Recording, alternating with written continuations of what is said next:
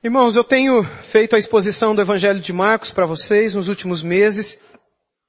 E hoje nós chegamos uh, num texto muito interessante que, de Marcos capítulo 6, que vão do versículo 7 até o versículo 29, e que tem justamente esse tema, rejeitados pela verdade. Irmãos, poderia o povo de Deus passar por rejeição? Quem se entrega a Deus, curiosamente, a conversão a Cristo deveria tornar uma pessoa alguém bem visto, bem quisto, não é, pela sociedade. A entrega da vida a Jesus deveria gerar uma sociedade de, onde, onde os novos convertidos fossem bem-vindos, visto que eles não possuem mais vícios, eles não ofendem o próximo, eles não são uma ameaça para ninguém porque eles são seguidores de Jesus. Então eles deveriam ser pessoas esperadas, não é? Pessoas bem vistas, desejadas, benquistas. Mas curiosamente, tornar-se um cristão tem sido sinônimo de tornar-se alguém mal visto pela sociedade em muitos lugares. E não somente mal visto, mas em alguns países, alguém cuja vida constitui-se um perigo. Na última semana nós vimos em Marcos 6, de 1 a 6, esse texto anterior, onde eu pedi para vocês abrirem, como Jesus foi rejeitado pelos familiares dele. Como os irmãos, as irmãs e provavelmente amigos de infância lá em Nazaré, em sua terra natal, o rejeitaram. A gente viu isso nos seis primeiros versículos aí de Marcos 6. E também por aqueles que conheceram Jesus quando criança e provavelmente adolescente em Nazaré. E hoje nós veremos mais dois exemplos de rejeição apresentados por Marcos. O primeiro exemplo é o dos discípulos, enviados numa viagem em missão. E o segundo, o exemplo de João Batista, o qual foi rejeitado até ter a sua cabeça cortada. Então vamos, irmãos, ao início desse texto, no qual nós vemos a preparação para a rejeição. Versículo 7 até o versículo 13, nós lemos assim. Chamou Jesus os doze e passou a enviá-los de dois a dois, dando-lhes autoridade sobre os espíritos imundos. E ordenou-lhes que nada levassem para o caminho, exceto um bordão, é, nem pão, nem alforge, nem dinheiro, que fossem calçados de sandálias e não usassem duas túnicas, e recomendou-lhes, quando entrardes em alguma casa, permanecei ali até vos retirardes do lugar. Se em algum lugar não vos receberem, nem vos ouvirem, ao sairdes dali, sacudiu o pó dos pés em testemunho contra eles. Então, saindo eles, pregavam ao povo que se arrependessem, expeliam muitos demônios, curavam numerosos enfermos, ungindo-os com óleo. Volta o sete para mim, por favor. Olhe no sete, quando Jesus diz, quando o texto diz, chamou Jesus os doze e passou a enviá-los de dois a dois. Jesus os enviou numa viagem em missão. E Jesus deu autoridade para eles sobre espíritos imundos. Então veja, os verbos nesse texto é chamou, enviou, deu autoridade, ordenou que nada levassem e recomendou. Nos versos 7 a 10, a gente vê o modus operandi de Jesus, não é? O modo como eles deveriam agir, trabalhar. Aquelas pessoas a quem Jesus chamou, agora Jesus envia. Jesus chama para perto dele para depois mandar para longe. Não que essas pessoas nunca mais estarão perto de Jesus, porque Jesus vai estar ao lado delas. Mas ser chamado por Jesus significa que em alguma hora Jesus vai te mandar para algum lugar. Significa que Jesus vai te usar em alguma obra, na vida de alguém, em missão também. A obra dele, de Jesus, é, de, é dele, e só dele, não é nossa. Logo, não somos nós quem decidimos se vamos ou não vamos, para onde vamos, com quem vamos, etc.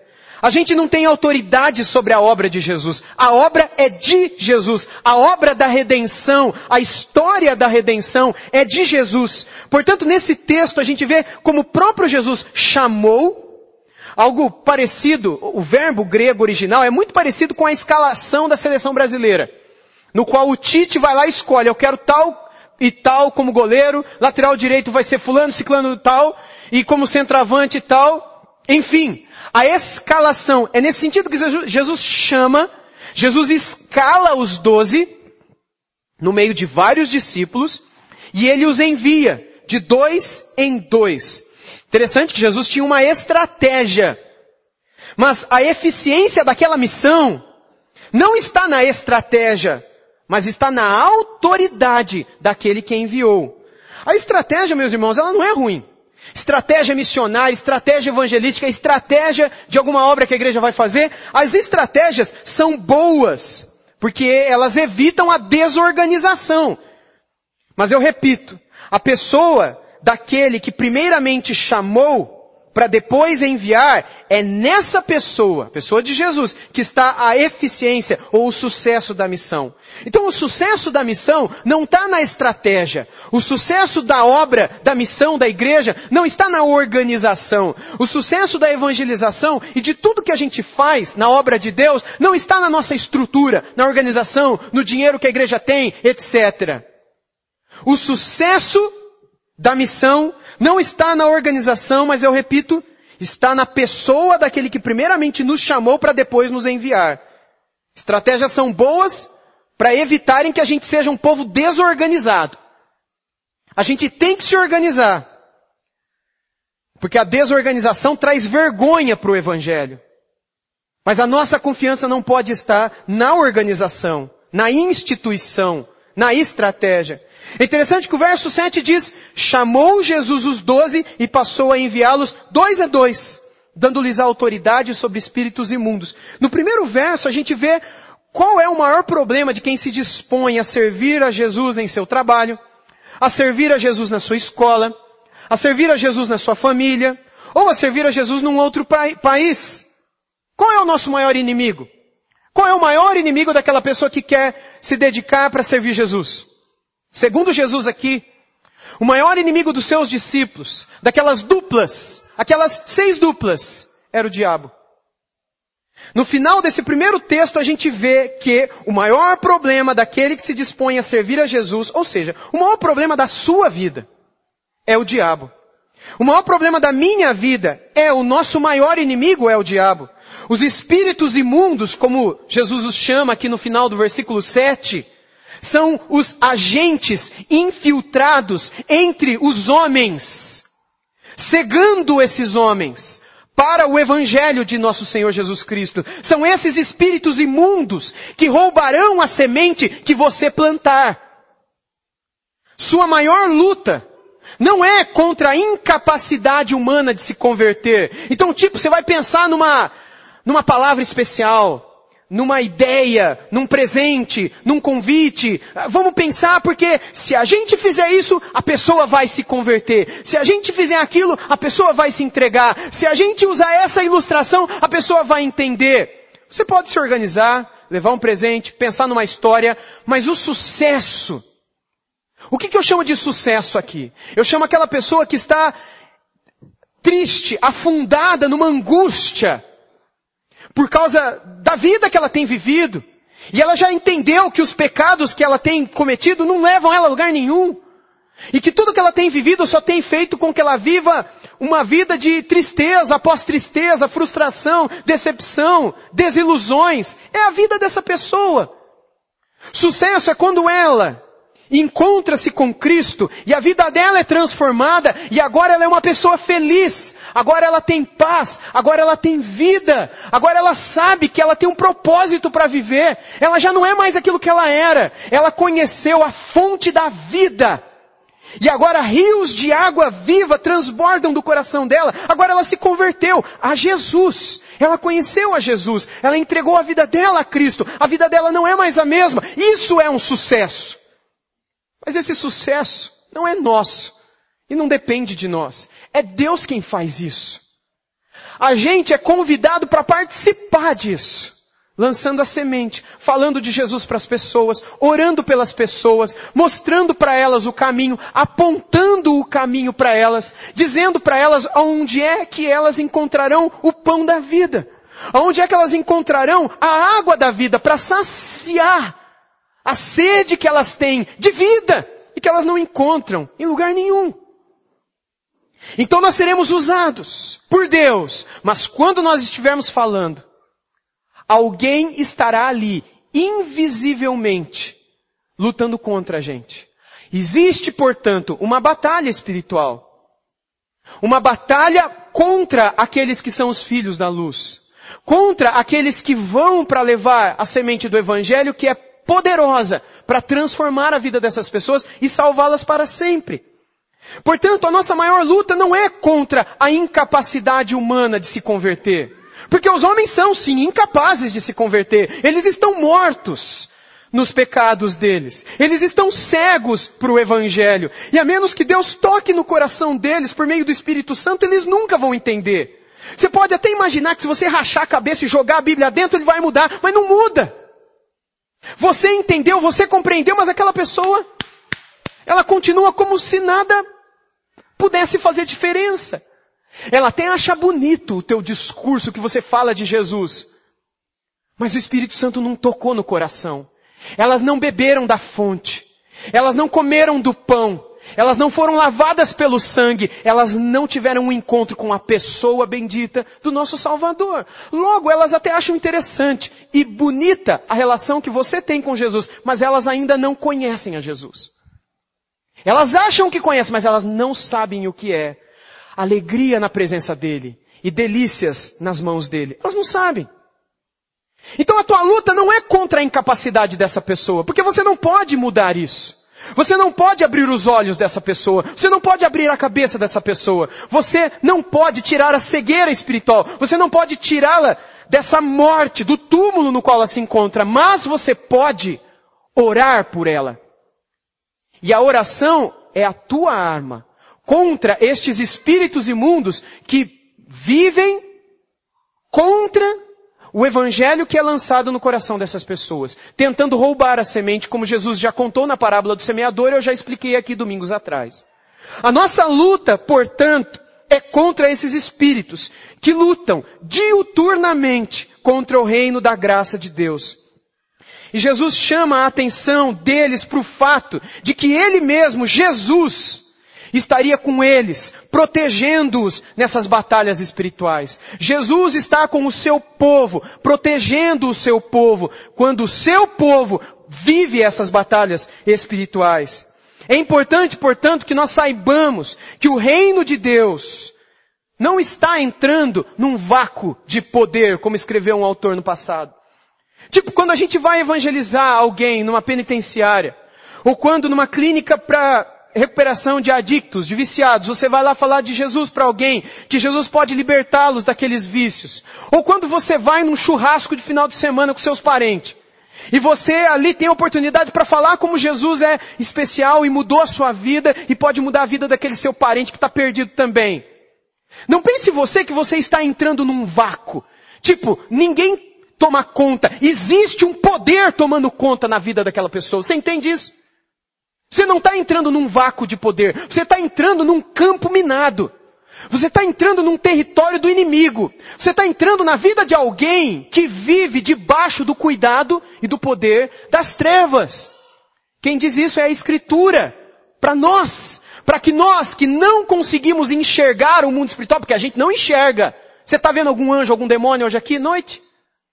Mas a Bíblia tenta abrir os nossos olhos para que a gente saiba o que está acontecendo aqui sobre as nossas cabeças. E a Bíblia diz que existe uma batalha aqui sobre as nossas cabeças. Você acredita na Bíblia? E a Bíblia diz que quando você entrega a sua vida a Jesus, uma batalha começa a ser travada lá dentro da sua casa. Você sabia disso? Efésios 5, e principalmente os 6. E quando você está por evangelizar alguém, a Bíblia diz que uma batalha espiritual vai lá também. 2 Timóteo capítulo 4.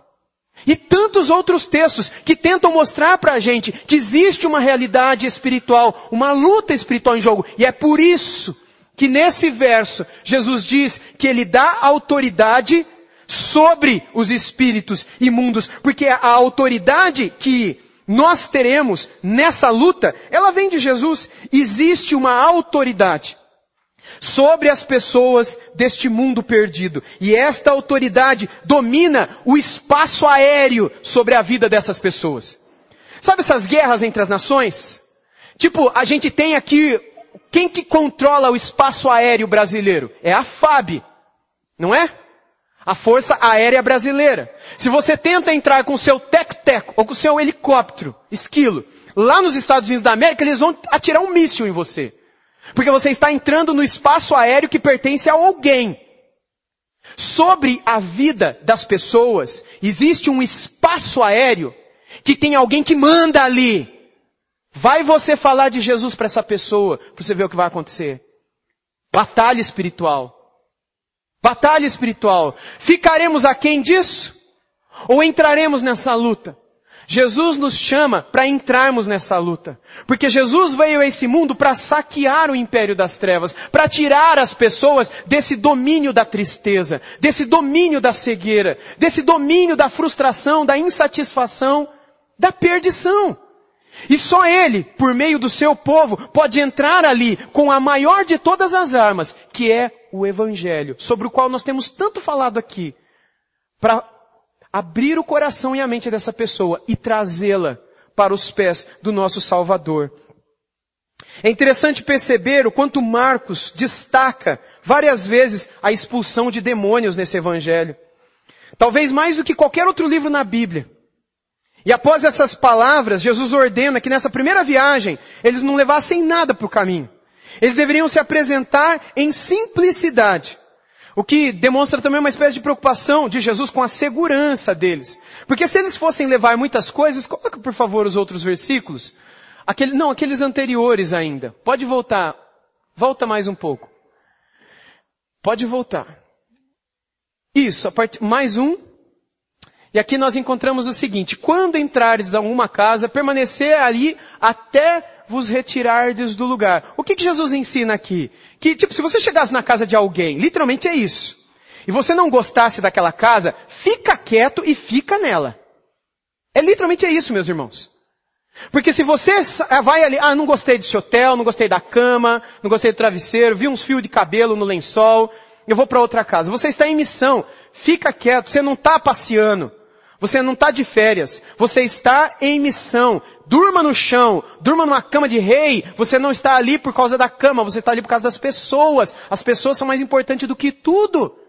Portanto, dê bom testemunho. Num certo sentido é isso. Quando ele diz, se em algum lugar não vos receberem nem vos ouvires, ao saíres dali sacudiu o pó dos pés em testemunho contra eles. No seguinte sentido, vocês não têm que ficar presos a um grupo somente se esse grupo não quer ouvir vocês. Porque há outras pessoas que precisam ouvir também.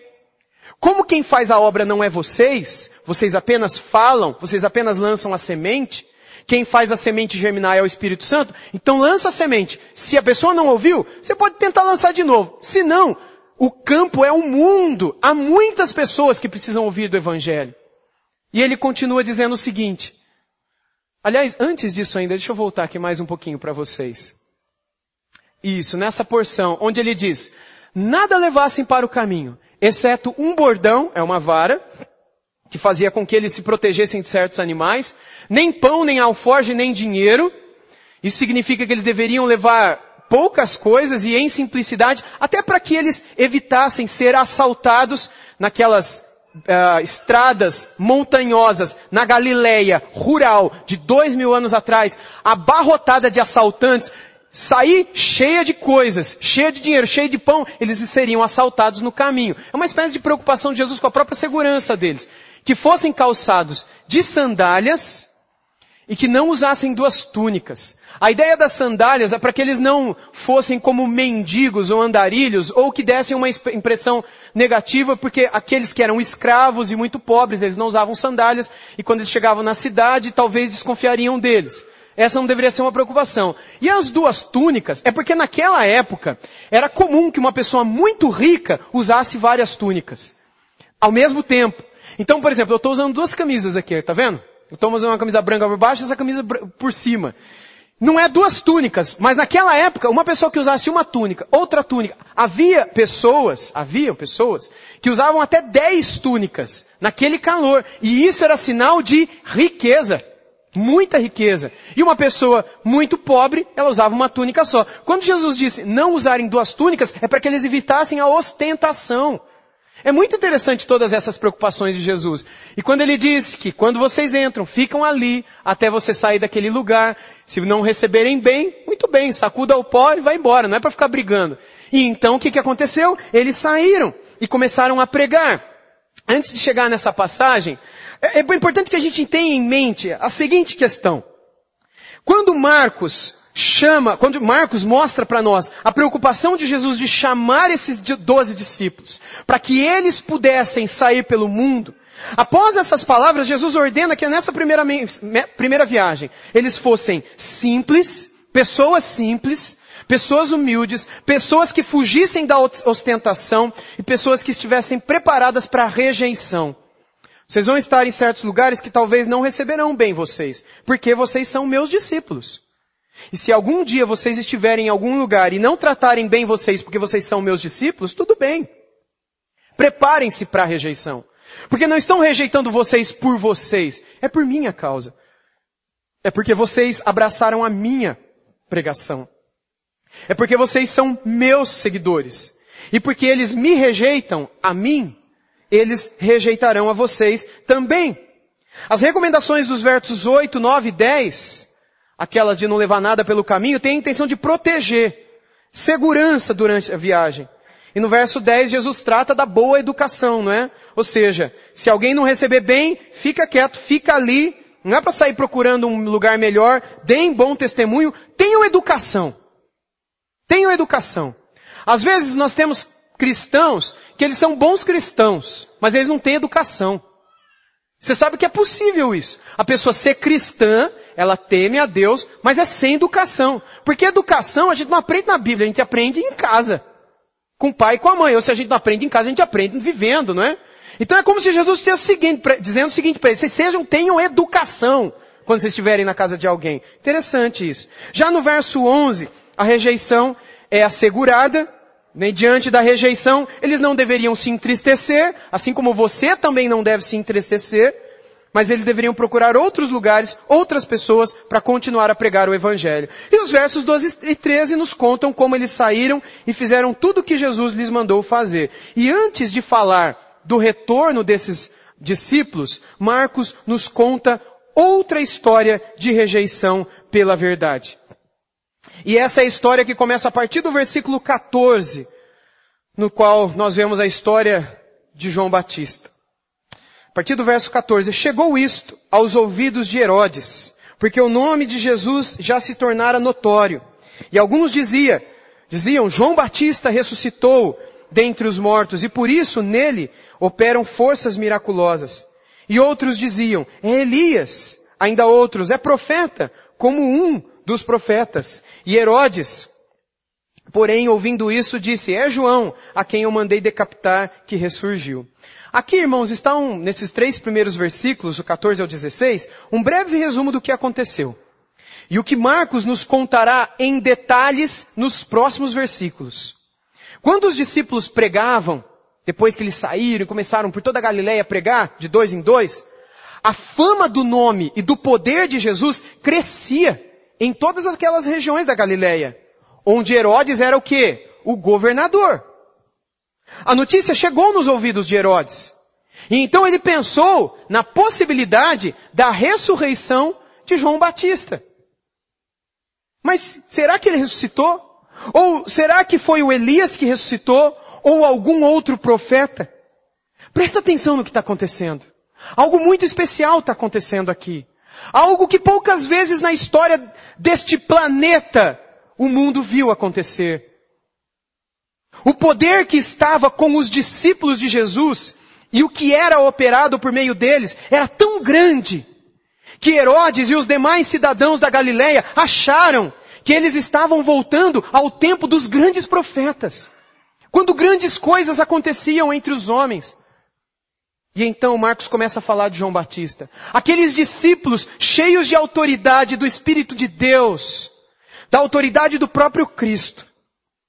Eles estavam fazendo um grande avivamento, como nós chamaríamos hoje. E aí então, Marcos volta para a história da rejeição de João Batista. O que, que aconteceu com ele? Verso 17 em diante. Porque o mesmo Herodes por causa de Herodias, mulher do seu irmão Filipe. Porquanto Herodes se casara com ela, mandara prender João e atá-lo no cárcere. Pois João lhe dizia, não te é lícito possuir a mulher do teu irmão. E Herodias o odiava, querendo matá-lo, e não podia. Porque Herodes temia a João, sabendo que era um homem justo e santo, e o tinha em segurança. E quando o ouvia, ficava perplexo, escutando-o de boa mente. E chegando um dia favorável, em que Herodes, no seu aniversário natalício, dera um banquete aos seus dignatários, aos oficiais militares e aos principais da Galileia, entrou a filha de Herodias, e dançando, agradou a Herodes e os seus convivas, seus convidados. Então disse o rei à jovem, pede-me o que quiseres, e eu te darei. E jurou-lhe, se pedires, mesmo que seja metade do meu reino, eu te darei. E saindo ela perguntou à sua mãe, que pedirei? E ela respondeu, a cabeça de João Batista. No mesmo instante, voltando apressadamente para junto do rei, disse, eu quero que sem demora me des num prato a cabeça de João Batista. E entristeceu-se profundamente o rei, mas por causa do juramento e dos que estavam lá com ele à mesa, não lhe quis negar. E enviando logo o executor, mandou que lhe trouxessem a cabeça de João. E ele foi e o decapitou no cárcere e trazendo a cabeça num prato, a entregou à jovem e esta por sua vez à sua mãe. E os discípulos de João, logo que souberam disso, vieram, levaram-lhe o corpo para ser e o depositaram num túmulo. Meus irmãos, tudo isso se resume numa frase. Quem decide viver pela verdade deve esperar a rejeição não só da verdade, mas da sua própria vida.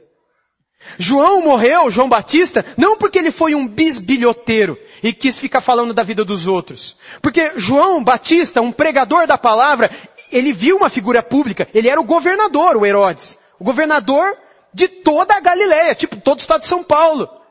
E todo mundo sabia que o Herodes tinha um caso, ele era amante da esposa do irmão dele, a Herodias. E João pregou, está errado, isso é pecado. Aí o Herodes, governador, mandou prender João. Mas a Herodias, que era amante do Herodes, odiava e queria matá-lo. E aí no dia do aniversário do Herodes, ele fez uma grande festa, Herodes morria de medo de João Batista, porque ele via que João Batista era um homem santo. Mesmo que João pregava aquilo que ele não gostava de ouvir, mesmo ele ensinando e pregando, falando daquilo que incomodava Herodes, ele sabia que Herodes tava, que João Batista estava certo. Então ele mantinha Herodes, João Batista no cárcere, mas longe de confusões. Aí, no aniversário dele, a filha da amante dele, a filha da Herodias, dançou ali de uma maneira que agradou muito Herodes. E Herodes falou, menina, vem cá. Você pode pedir o que você quiser que eu vou te dar de presente.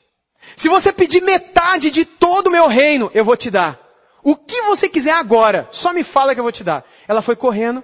E aí, mãe, o que, que eu peço para ele?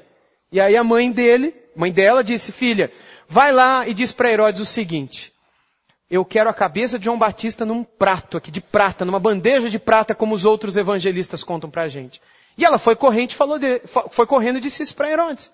Herodes ficou triste, mas mandou o executor. E ele foi ao cárcere e decapitou João Batista, colocou a cabeça dele num prato, numa bandeja de prata, o deixou o corpo no cárcere e levou essa cabeça para Herodes. E Herodes entregou para a menina e a menina entregou para a mãe. Os discípulos de João vieram pegar o corpo e levaram para sepultá-lo. Meus irmãos, quem decide viver pela verdade deve esperar rejeição. Não só da verdade, mas da sua própria vida. João não morreu porque ele foi um bisbilhoteiro e gostava de ficar falando da vida dos outros. Ele morreu porque ele decidiu pregar a verdade sobre um assunto que naquela época deveria ficar silenciado. Sabe esse tipo de assunto hoje que a gente também não pode ficar falando em público? Porque se eu pregar aqui pode ser que constranja um, constranja outro, então é bom que eu nem mencione essas coisas e que eu também não tenho vergonha nenhuma de mencionar.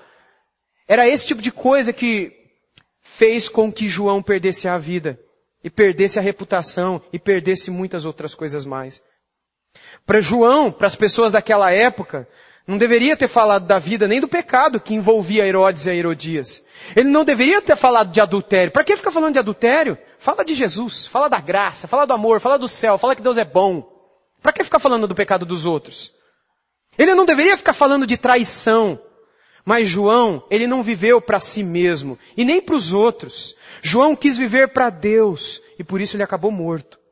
Abraçar a verdade acabou resultando em rejeição diante dos homens. No entanto, abraçar a verdade acabou tornando João um grande homem aos olhos de Deus. Olha o que Jesus falou dele. Verdade, em verdade vos digo, entre os nascidos de mulher, ninguém apareceu maior do que João Batista, mas o menor no reino dos céus é maior do que ele. Jesus diz então que João foi a pessoa mais importante que viveu até aquele momento em toda a história. Com a morte de João fica claro para todos nós que o ponto de Marcos aqui é nos mostrar que nós também devemos esperar rejeição. Se você quer entregar a tua vida a Deus, a Jesus, e viver o cristianismo e ser um discípulo de Jesus de verdade, meu amigo, espere rejeição. E ser rejeitado vai ser a melhor coisa da sua vida, você verá. Será lucro, será paz, será alegria. Não tenha medo. Coragem. A nossa fé nos levará, algumas vezes, a sermos rejeitados e, quem sabe, até mesmo assassinados.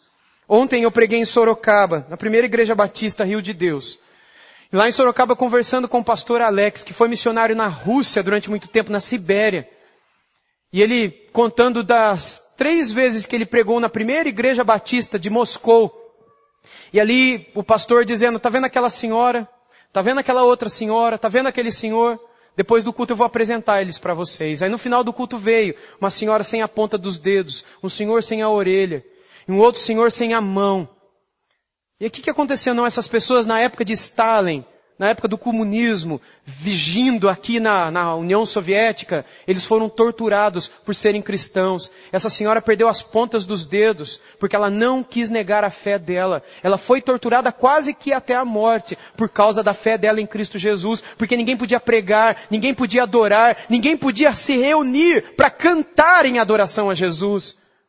Milhares, milhares de cristãos foram levados para campos de concentração e lá morreram de tanto trabalhar ou de tanto frio. Além de milhões, milhões, mais de 20 milhões de pessoas, não só por conta da sua fé, mas por várias outras razões que foram mortas, assassinadas por conta desse regime, por conta do socialismo, que é assassino diante do cristianismo. Mas essas pessoas não consideraram a própria vida mais importante do que a fé no Evangelho do nosso Senhor Jesus. Essas não morreram e por isso estavam ali. E o pastor Alex ontem me disse, pastor Wilson, eu não sabia nem que pregar para essas pessoas. Como é que eu vou edificar essas vidas? Eles que têm que me edificar. Veja o que eles passaram e não negaram a sua fé. E, e conversando com ele, meus irmãos, hoje nós vemos o cristianismo no qual dentro, dentro do qual nós vivemos, onde as pessoas se consideram cristãs, mas por qualquer coisa elas pecam. Por qualquer coisa elas contam uma mentira. Por qualquer coisa elas negam a palavra de Jesus. Por qualquer coisa. Elas não têm nem medo de adulterar, nem medo de pecar, nem medo de falar, nem medo de dar mau testemunho. Elas não têm medo. Elas não sabem quem é Jesus. Elas têm medo de si mesmas. Elas querem ficar bem na fita.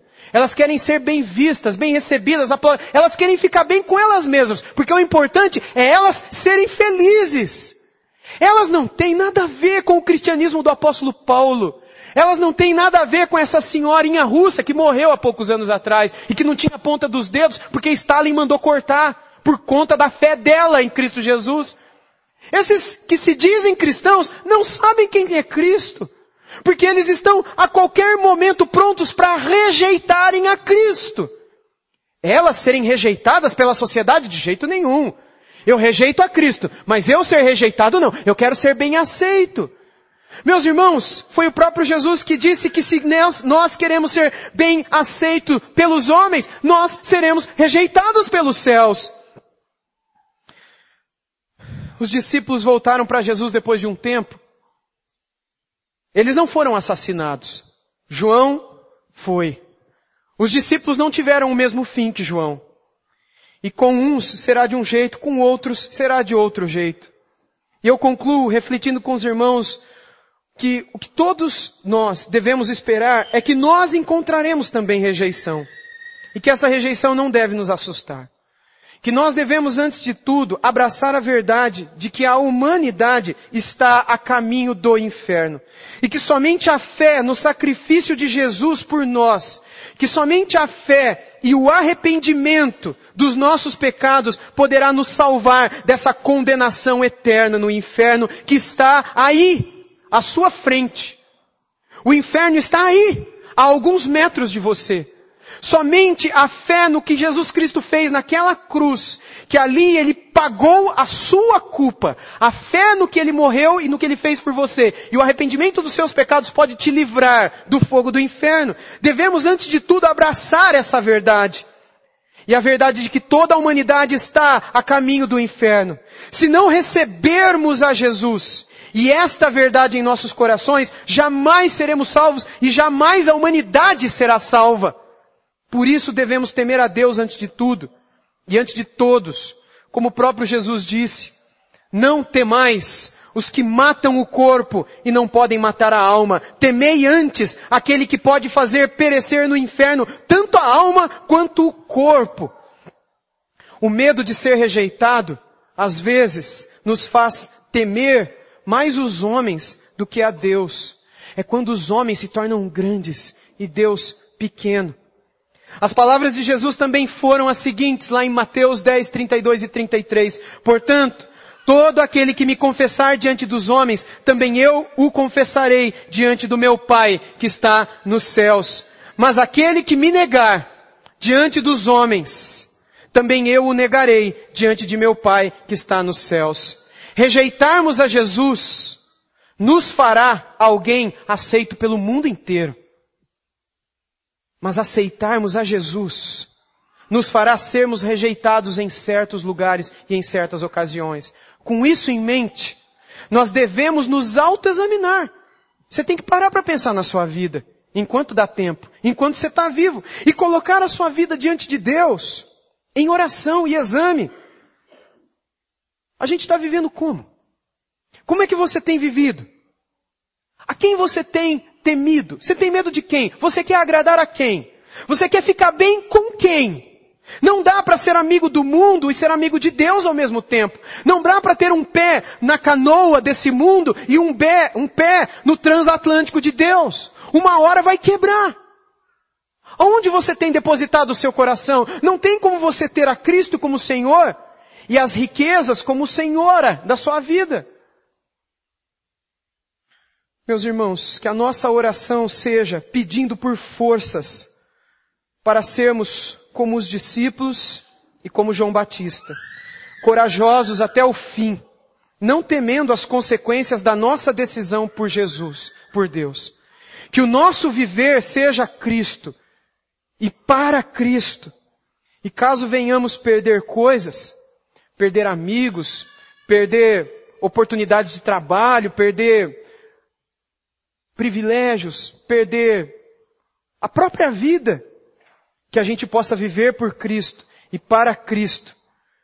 E se viermos a perder coisas e até mesmo a nossa vida, que consideremos isso tudo um lucro, como o apóstolo Paulo escreveu, e eu encerro com as palavras dele. Porquanto, para mim o viver é Cristo, e o morrer é lucro. Se eu vier a morrer, será lucro. Se eu estiver a viver entre os homens, será Cristo. Se os homens me rejeitarem, eu estarei com Cristo. Se os homens me matarem, isso será lucro, porque eu estarei na face e verei face àquele, face a face, aquele que me amou e deu a sua vida por mim. A quem você tem vivido, a temido? Tua vida está nas mãos de quem? O seu coração teme o quê? O que vai acontecer quando? O que, que te preocupa de fato? A eternidade ou essa próxima semana? Deus e o que pode ser da tua alma na eternidade? Ou as coisas que vão acontecer daqui a alguns dias no meio dos homens, das mulheres? O que, que realmente traz medo para o seu coração? Que essas palavras de Jesus para nós possam nos incentivar, em primeiro lugar, a lembrarmos que amarmos ao Senhor vai nos fazer, não sempre, mas em algumas ocasiões, sermos rejeitados. E amarmos a Jesus fará com que a gente conheça a própria vida, conheça o verdadeiro pão, a verdadeira fonte que satisfaz, a verdadeira paz do perdão dos nossos pecados e a verdadeira esperança de que o que está vindo em nossa direção é um novo céu e uma nova terra que Ele está preparando para nós. Darmos as costas para tudo isso é loucura. Temermos mais os homens do que a Deus é insensatez, não faz sentido. Mas entregar-se com tudo ao Senhor dará para você uma nova vida, uma nova história. Você quer isso? Você quer uma nova vida? que você possa se autoexaminar.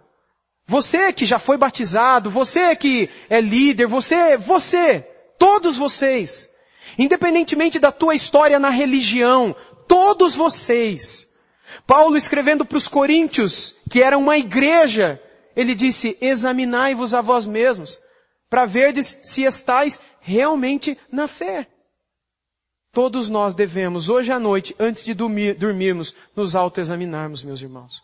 Porque nós não sabemos onde que nós estaremos amanhã, se nessa noite o Senhor chamar a nossa alma. Você sabe onde estará a tua alma? Você tem plena segurança da tua salvação?